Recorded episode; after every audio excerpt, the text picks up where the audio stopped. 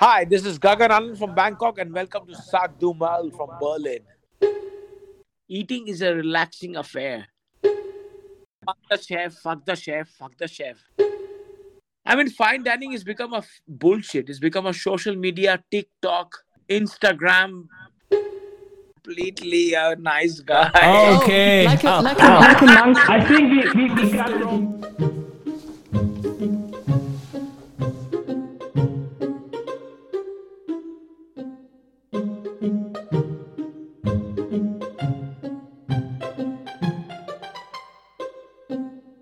A very warm welcome to our today's special and world famous guest. He is known for two Michelin stars and for his reward award winning restaurant.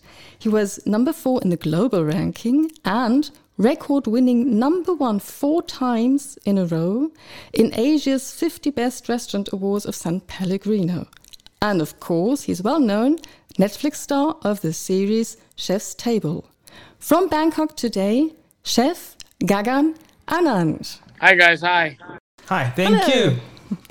Um, first of all, we, of course, we are an entertaining podcast about Bangkok and Berlin because Monique and, and I, we are living there and um, we have special interest in fine dining. Um, but before we start with that, um, we just wanted to say um, we all heard, of course, about the COVID situation in India. And as we know, you have family, friends there. We really wish all the best and hope that the situation improves quickly. I mean, I'm, it's it's very bad times. I mean, fine dining Yeah. is, is completely fucked as of now. We are, we are, we. The fine dining is to just to dine and eat a burger in a fucking outdoor is already a fine dining for us. Yeah. Yes. And I mean, and yes, uh, being in India and uh, you know we were like doing very well, and this whole situation that went out of control. Uh, uh, Mhm. I, I, but again, I say, I mean, the news is complete propaganda and bullshit. I mean, I Oh, mean, really? uh, yes, I mean, my mother is vaccinated, my family is vaccinated, so Mhm. yes, we are 1.3 billion people. Yes, many, many people. Yeah, 1.3 billion people, and if you look at the death rate, and yes, it is tragic, but it is bad, but it is.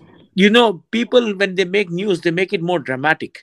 That's they true. use it to get media attention. Hmm. Yes, people are dying. They're dying everywhere. They, they're all dying in over the Germany as well. Hmm. Yeah, but the way we show it that they are they're having a it's it's bad. I mean, I feel ashamed as an Indian. It's our fault. We we did not have social distance. We thought we have got it. We got 120 30 million people vaccinated. We thought we could enjoy life and the vaccine mutated. I don't Mhm. I can't blame anyone, but I just feel ashamed as an Indian that our lack of hygiene, our lack of respect, and lack of knowledge towards science, and just believing that religion is the answer to this wrong. Science and religion can't go well together. Yes, I understand. We see that problem many places. Yeah. Mhm. So, but your your friends and family they are safe and uh, vaccinated. Yes, yes, yes. Perfect, Very perfect. Okay. Good. So we keep our fingers crossed. Um, so back to your new restaurant, Gagan Anand. Um, it is it is already the f- uh, number five in in Asia. So really, congratulations for that. But um, I know, and um, we haven't been there uh, yet. But hopefully in October, when we can go back to Bangkok, we will of course visit you. And I know um, we have to give some answers uh, because you're, you're yeah you're giving um, kinky questions. So I'm just curious: is there any Kama Sutra uh, position which comes the most? well, uh, I hope uh, the idea is that um, Kama Sutra is the number one sport in India. And with, with good results, right? It's not like soccer in Germany, you know. Mm. It's not like. I wish we had Kama Sutra as a as a as a club football team also. So it's a, a full body contact sport. yeah, my idea was for people to get out of the comfort zone. Like like I ask your music. If I ask if I ask this boring question, what do you like to eat? What is your favorite food? Do you like do you like to come to Asia? It's complete bullshit, you know. It's it's not fun. It's not me. I like people for people to come to my restaurant and feel real and feel that they are coming to a place where they are losing their daily life and for four hours they are at a place where they lose their real life and they become a, become a part of a fantasy and that's Yeah. what restaurant is for being relaxed eating is a relaxing affair Yeah, and get, it, it's getting too common, right, for the people. They're just used to go out and just eat, and it's nothing special anymore, isn't it? I mean, fine dining has become a f- bullshit. It's become a social media, TikTok, uh, Pictures. Facebook, Instagram. You don't even eat, but you post. It's complete bullshit. When I see these people coming from all over the world, they're more interested in posting and with their uh, hi-fi cameras than rather than eating the dish at its prime, and it's a disaster. And I think, I think Which, which is very sad because I remember at your place um, you had this wonderful window to the kitchen and we could watch the cooking. That's really, really enjoyable. Better than watching to the mobile phone, no? yeah i mean and and and, and i think i, I- I think uh, the only good thing about covid is that we have started connecting ourselves to a more analog life. Uh, Yeah. we live uh, with digital life. This interview you and i are not even watching each other but we are talking to ourselves. It's because of, because of this contact and i think i think in restaurants the the human experience is a very important part of the sensuality of a restaurant and when you live in the restaurant, you eat in the restaurant, you feel the emotion, you taste the salt, you taste the spices, you taste everything in the dish, and you taste the the the the, the chef's message on every plate, every bite, and that is very important. And cooking is an art, it's not a act of violence, it's an act of peace, it's an act of uh, happiness, it's an act of Mhm. people go there for having a a, a, a, a moment of love And very Like you- sensitive. yeah like would you hold your hands or would you be on your mobile Yeah. you know yeah So it's philosophic and uh, non-virtual at the same time, which um, brings us to um, you. Ha- you have very interesting and fun um, names for uh, and, and things and in your restaurant. So you have a place that's called the Magical G Spot. Can you tell us a little bit more about it? What makes it so special, the G spot? the g spot is i know is is called g's spot when we Ah. call it is g's spot not g spot when you call it g spot it sounds like a porn movie Uh, actually, I, I, I, thought, I already thought that it's a it's a porn movie kind of thing. I'll tell you a funny thing. When I opened this restaurant in 2019 October, Yeah. I, my mom, who goes to her doctor every week, she told her doctor, said, uh, "Doctor, are you going to Bangkok soon?" She said. He said, "Why?" He said, "Listen, my son has opened his new restaurant. He's not jobless anymore. He's quit his old restaurant and he's opened a new restaurant, and it's called G's Spot." but my doctor, who is a doctor, and said, Yeah. "Really? "Have your son open a whorehouse?" In Bangkok. And the mom, who was very innocent, she, Indian, she had no fucking clue about G spot. okay. No, it's not a whorehouse. It's, it's G spot. It's the G spot means Gagan spotlight. So you see, So you, you- see- you see the devil in my mind. I was really thinking about the the, the magical G spot, to be honest. I, I know about Germans and pornography. It's a very old saying. Oh, no. Oh, no, Oh, no, no. no. This, this would be a, a a second podcast for the for for talking about German pornography. But you, you just said about the, the you, you closed the restaurants, and uh, I know you're very busy and you're having new projects, and um, we, we were very happy because um, we live quite next uh, to the um, Icon Siam and to the Mandarin Oriental. There's our penthouse, and there's a Greyhound in the Icon Siam, and we used to go there reading books and just chilling. And you have a new project with the Greyhound, right? Yeah, it's a one month project. I mean, right now we are at really serious survival mode, and uh, the it's sad that the world is opening up and we are closing up. It's very Yeah. sad. So, so it's Uh, one month. Did I understand it right?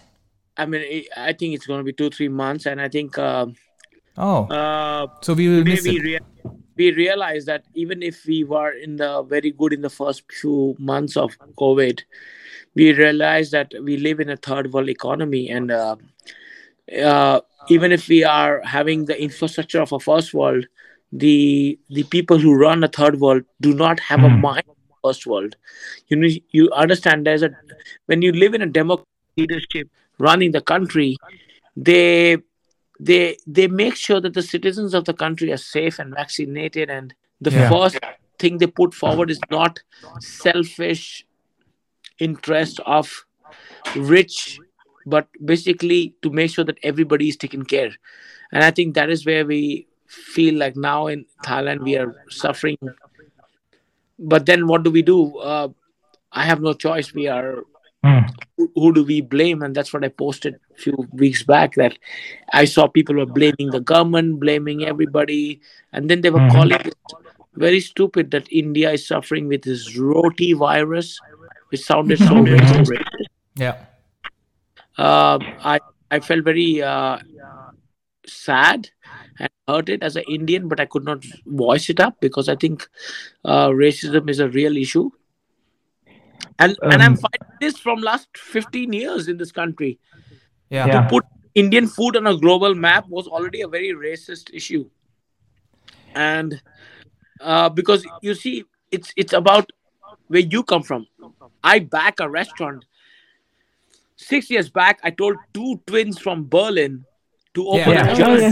German restaurant in Bangkok, and they said, "No, we won't do it because you know Germany has a dark past. People will not understand German cuisine." I said, "We will do German cuisine in Bangkok, and let's see." And you did it perfect. We have, of course, we have been there several times. It's very, very nice there. and that is what I see. I do not believe in people looking down on a country, color, or a religion or a food. Food is religion. Fuck you. Mhm. you food is something that is not like. Uh, but food is not about, not about, uh, about something like. You know, food is never. Food is democratic. Ah, that's Let true. me think. Mhm. Yeah. democratic. Food, food is beyond a boundary, beyond a culture, beyond a, a piece of bread and butter and oil is everywhere. And in Asia, it's about rice. So I think if I, as an Indian, do not give a proper message about a country which gives salt, no, pepper, yes, sugar, yes. So if three ingredients in the world that come to every kitchen, salt, sugar, and pepper, sugar and pepper came from India. Mhm. origin. So if I do not send that message across that do not look down on me, do not look down on the cuisine, is what I did to myself. I did it back to the German restaurant, and that is what I'm doing now. Yeah. So difficult. It's so difficult because I gave a very strong interview against Michelin stars Oh, really? last at New York Times, and this year they did not award me any star, and I don't feel bad. Mhm. I do not feel bad because Mm-hmm. I said what I said from my heart. Yeah. Well, our impression is that actually you really have succeeded in uh, changing the view of Indian cuisine so much. And we have an, a German saying which I like a lot, and it says, um, Love goes through the stomach. So it's always with the food that you turn to love, and it's the food which um, Makes a difference. makes the difference Yeah. yeah, and makes people come close. So, so True. If if you if you just uh, if you if you don't mind, um, in your private fridge, um, is there anything what you never would miss? Because in in, in my kitchen. Um, if there, if you don't have any maple syrup, I just get crazy and mad. I need maple syrup every day. Um, do you have any special thing in your? fridge, my fridge, my refrigerator is a disaster. My, girl, my, girl- my girlfriend, uh, we lived together for last five months, Yeah. And my girlfriend, she is a supermodel and uh, a singer, and she is very diet conscious. Oh, of course. course. Is it empty? Yeah, and and and she's no, it's not empty. She, it's it's full of energy ball, vegan shit, kale juice, Oh, yeah. non-dairy yogurt, uh, uh, almond milk, walnut milk, uh, soaked. But but but what is the Gagan Anand thing in this fridge? That sounds more for the girlfriend things, isn't it? no, and that has really influenced me. It has changed. Oh, that, that was a question we had in mind that all this mega trend vegan uh, food, how influences this you in your private or in your professional cooking? I am I'm I'm I'm right now not vegan but lactose free and meat free. So mm-hmm. I'm a pescatarian and no lactose, and I think uh, it makes me healthy. Mm-hmm. And I think uh, my girlfriend changed me a lot. She calmed me down. I was like a wild street dog, and then, and then eating everything. Yeah, I was like fucking wild dog. At like twelve o'clock midnight, fried chicken, pizza, everything. And my girlfriend would wake up and say, "What the fuck are you eating?" But, but, but you lost your weight, right? Because I thought you looked in in the in the last two three years a bit, um, yeah, heavier. Last last 42 years I was fat. I didn't say that. yeah, yeah, yeah. I, I know. You're, I know. You're, you're being nice to me. I was fat for 42 years, and suddenly my girlfriend changed me, and she's. Uh, but she, on the other hand, is gaining weight because of me. So she's. No. so we're getting close. so, so, so, certainly. Um, uh, what about? Uh, does it make you sad? sad? Yeah, I mean, no. In my refrigerator, you find a lot of chocolate, cacao, a lot of healthy okay. food, only organic ingredients, only non lactose products. We do not cook and keep, we do not buy products and put. Yeah, there's some ketchup and sriracha, wasabi, um, but we do not. We use a lot of plant protein, a lot of plant protein. Will, will this change um, your your professional menu also in the Gagan? Gagan Anand? No, no, no. I separate no. my life.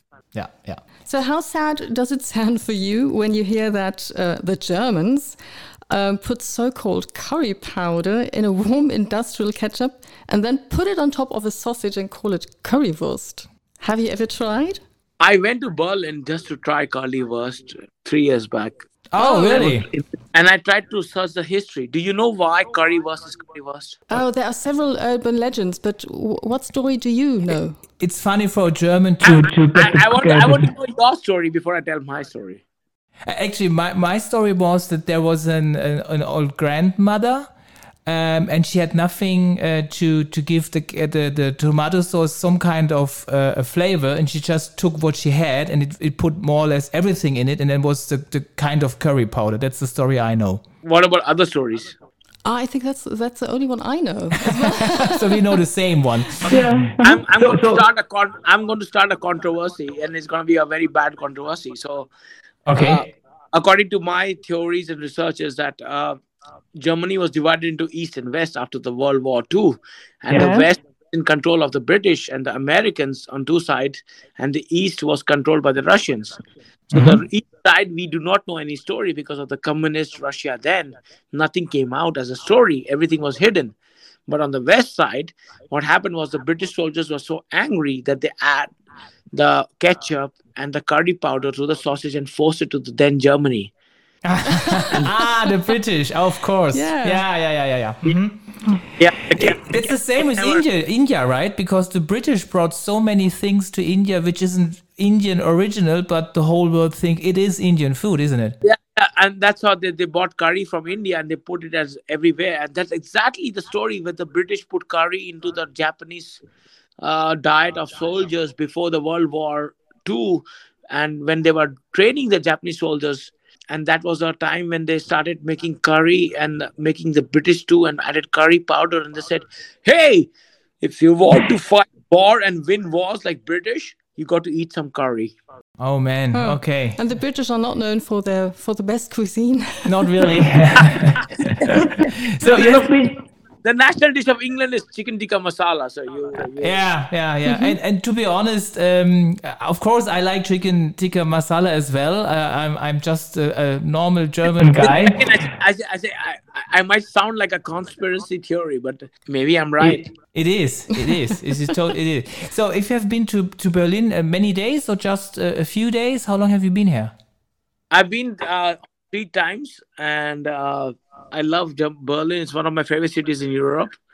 Oh, I fine. love the, I love the art. I love how it has evolved from a very dark past, mm-hmm. and and uh, even after being divided for so many decades i went to the berlin wall and i felt very connected in a way because i think uh, the the culture of berlin in the food has evolved the art has evolved the graffiti walls and all have evolved because people understand suffer and they come up with incredible happy symbols of life. When you see Mhm. something feel happy. Berlin is even though whatever happened there i mean uh, history is always barbaric but today when you go to berlin you feel very connected to people and you feel that this con- that part of the country and that part of the city has amazing soul. Uh, when you wake up at night let's say 11 o'clock and you walk out there are people Yeah. who are free. They are free as lesbians and gays dressed in leather and they can be what they want to be. Mm-hmm. Yeah. in a, we force people with religion and we force them down to be and behave in a way where the society have to accept the way they society expects them to be. But in berlin you're free. And i think that is the biggest thing. Yeah. that is what berlin Berlin is like a city of phoenix that has risen from the ashes and become the new metropolis of freedom and Oh, wow. art.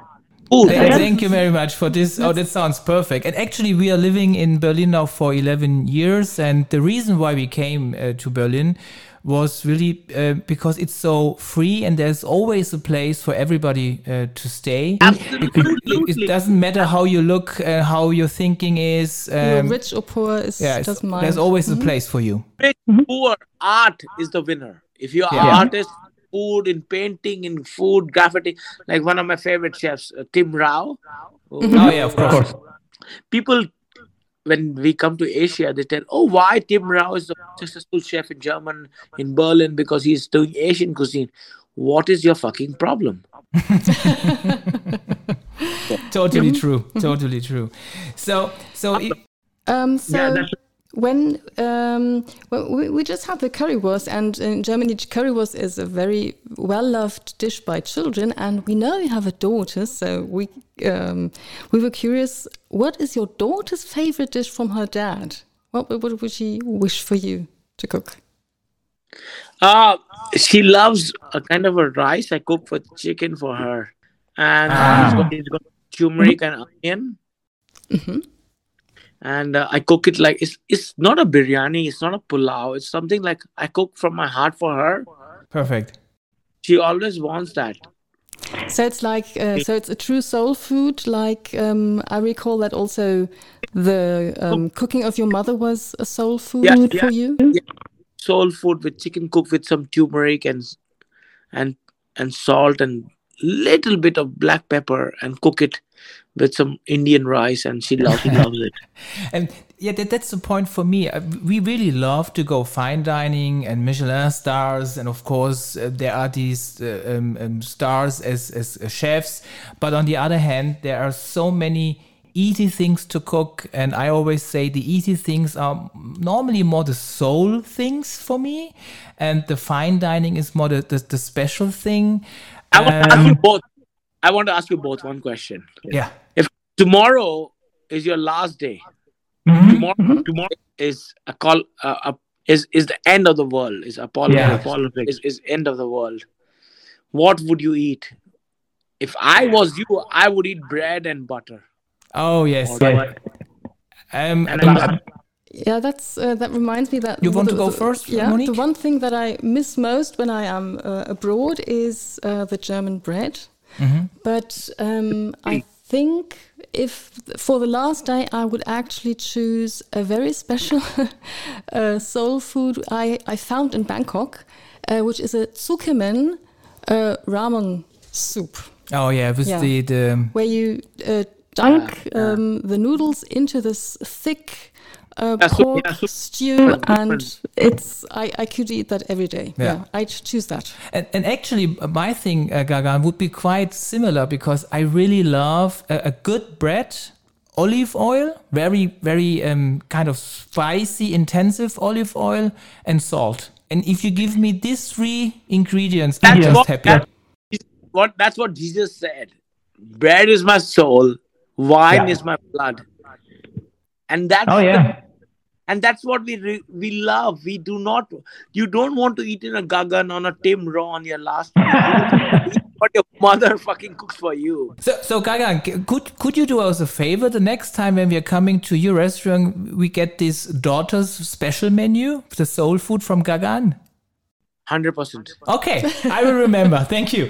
Um, but I, I, I need to, to, to ask you um, one thing about not uh, no soul food is Adrian Ferrer. Everybody, of course, knows you have been there. We have been there. We were lucky to uh, get a, a, a tour from Adrian himself. He he brought us into the kitchen, showed us the table, and then he said, uh, You see there more than 10 Michelin stars just um, working for me. And um, yeah, it's, it sounds a bit uh, proud as well. And it was, of course, very exciting for us. And at that evening, we had more than 30 different kind of um, things. But, but to be honest, um, we were a little, little, little, tiny little bit disappointed. It was not that big thing, but of course, I understand it is very important for you and for the other people to be um, there. Could you just give us in two or three sentences um, how it was to be in this spe- very special place? I think you know sometimes when you go to a, a, a legendary place, you you expect a lot, Yeah. That's true. and expectation is difficult to meet. Hmm I face this problem when people come to my restaurant. They say, "Is Gagan, Gagan cooking tonight? Has Gagan cooked every dish? of course. I if I have to cook sixty people dish into twenty five courses. Okay, think about it. Mm, That's all, like seven hundred plates. I can't cook seven hundred plates. no, Of course. I will hate everyone. So it's a team so I- game. It's a team. It's it's hundred percent team. Yeah. and sometimes we do not know who is eating yes every much every i do not think any chef is not passionate but Mhm. sometimes fame takes over it's like a cancer it bites you and it takes you and the more you feed it the more it becomes cancerous yes. I believe one thing very seriously is that we all have our choices to make. And I think COVID has taught us something very importantly is that what choices you have made in the last 20 years and what choices you will make in next 10 years. You have to Mhm. rethink life. Everybody, not a chef, not a not about somebody who's talking about in a podcast, but everybody have to think their life once again and say, okay, next 10 years, I'm going to be like this, and this is what I choose. And that's Yeah. exactly what we are as a person. So I think Totally.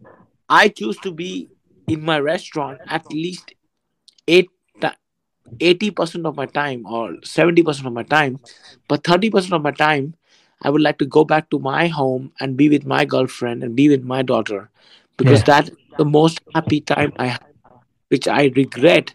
In last five years, I lost it. Mhm. Time in my kitchen, and I would look like an angry old motherfucking guy who was hating everybody who come to my restaurant.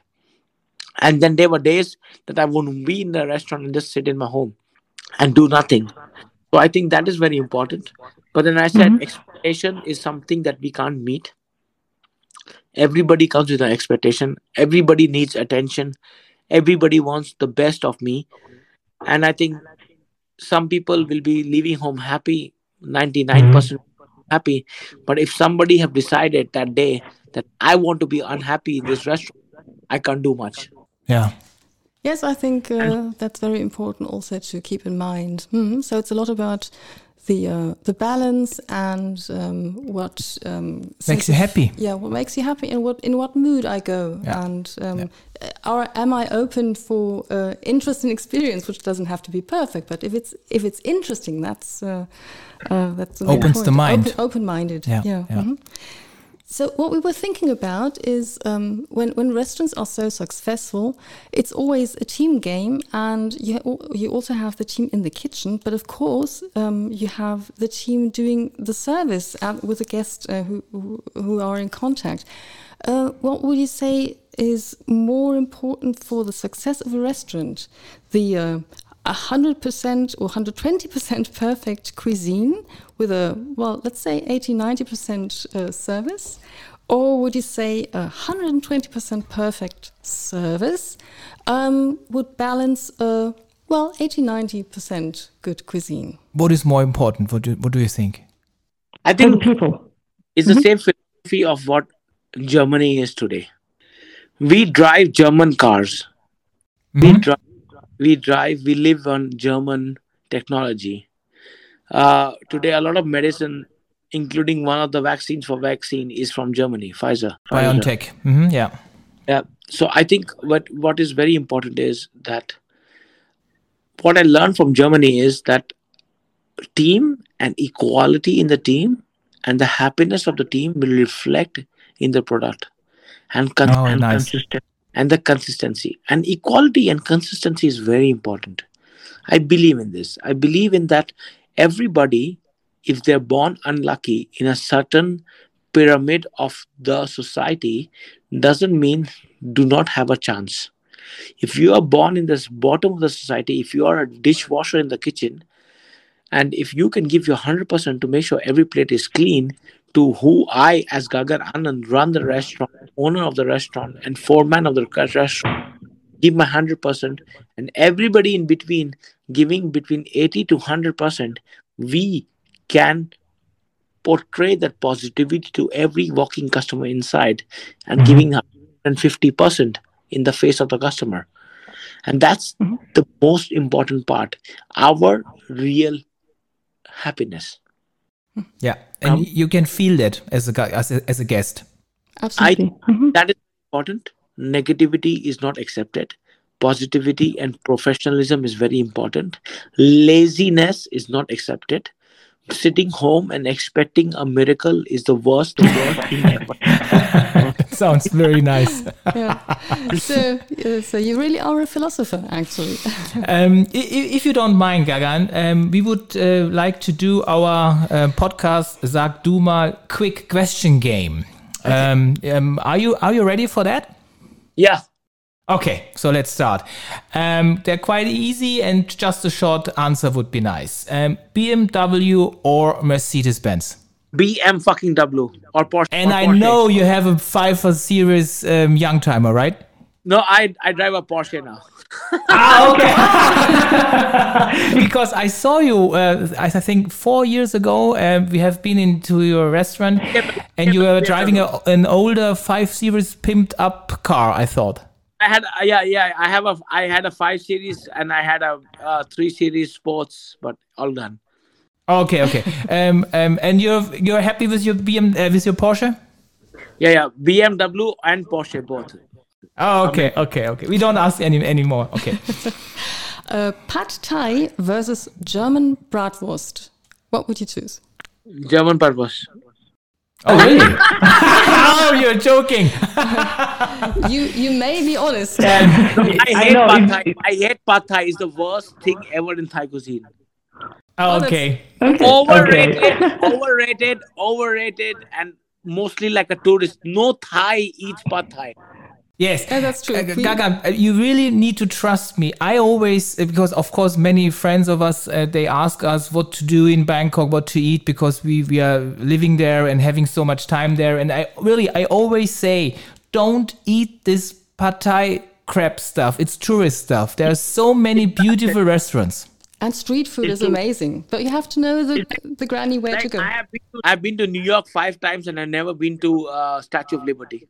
Yeah, yeah, yeah, yeah. Perfect, perfect, perfect. It, it, there's a saying in in Paris. The, the the people they live in Paris. They say the most beautiful place in Paris is on the top of the Tour Eiffel because that's the only place where you can't see the Tour of Eiffel. yeah, yeah, yeah, yeah. Yeah, yeah, I think it's the same.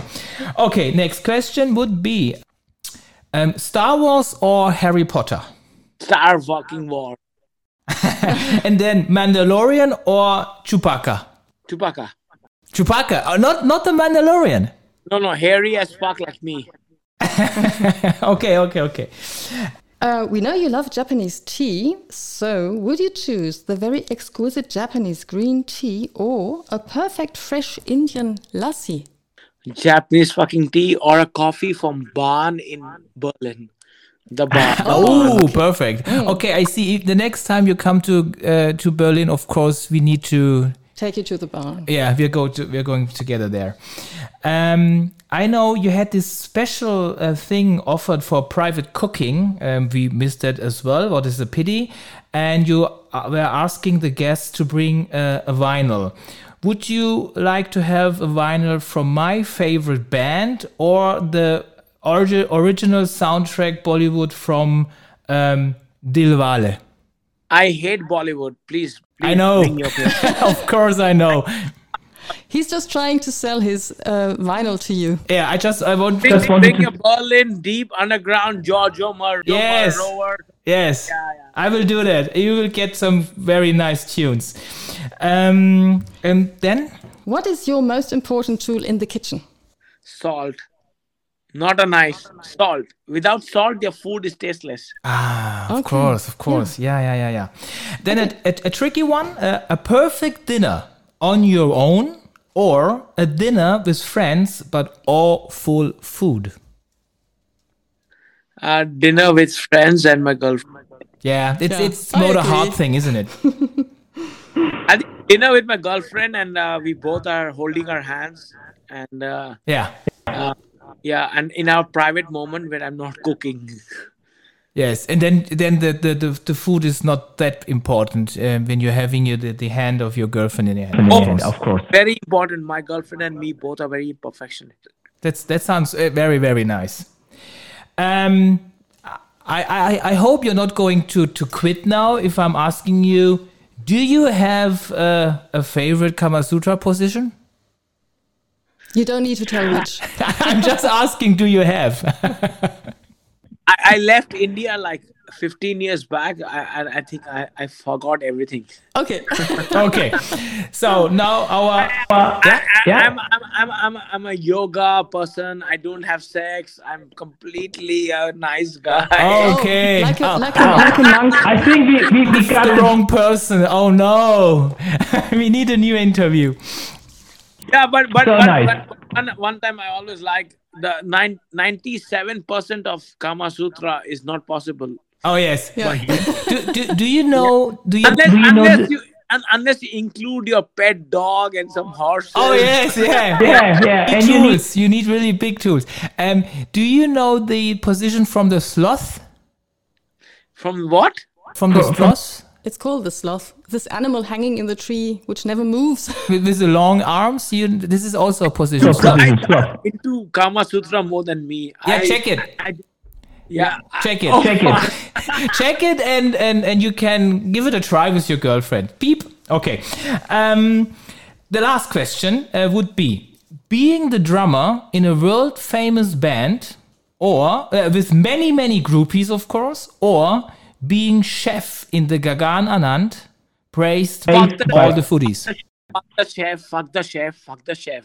A Okay. drummer in a heavy metal I'm- band like like Yes. like like uh uh Rammstein or something like that. Perfect, perfect. because you, you need to know i'm a i'm a drummer as well not that good as you Good as you.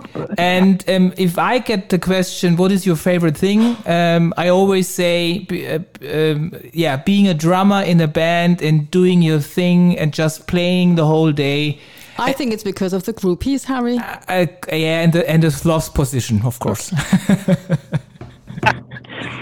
okay, yeah, it, it was a, a pleasure. Thank you very much um, yeah, having you here. It was very, very Very, very nice. I could not make it for all this time, but I love Berlin and I love you guys, and I'm waiting for you guys to come in October. Yeah. I Yeah. the only German word I know is Danke. No, Danke is not German, right? No, Danke. no, that's right. Danke. Thank you. Danke. Danke, yeah, Danke. Yes. And uh, I love Germany. I fucking love uh, Berlin. One of my favorite things I've done is I've drive, driven from Berlin to all over to Austria, Germany, and then Switzerland, and then back to uh, Frankfurt. And I want to do that whenever I can after COVID. Yeah. So I am. I feel like Germany, Berlin is one of my favorite cities in the world, and thank you for doing this. and uh, I, I owe you all a very important meal. Thank you very much. And I have a good feeling we, we are going to see us this year in October in Bangkok and perhaps next year on or in, in Germany. And then we make uh, we go together for, for a tour. And I hope everybody's safe. And I, I, I want to give my middle finger to the COVID and the people Yes, we'll do that And, uh, guide for us how we have to function in COVID. Thank you very much. Gaggan Anand. Okay, bye bye. Ciao. Love you. Up next in our special edition of Sag du mal podcast is an interview with the two Michelin star chefs, Thomas and Mathias Sühring. Originally from Berlin, they are now famous for their award winning restaurant Söring in Bangkok.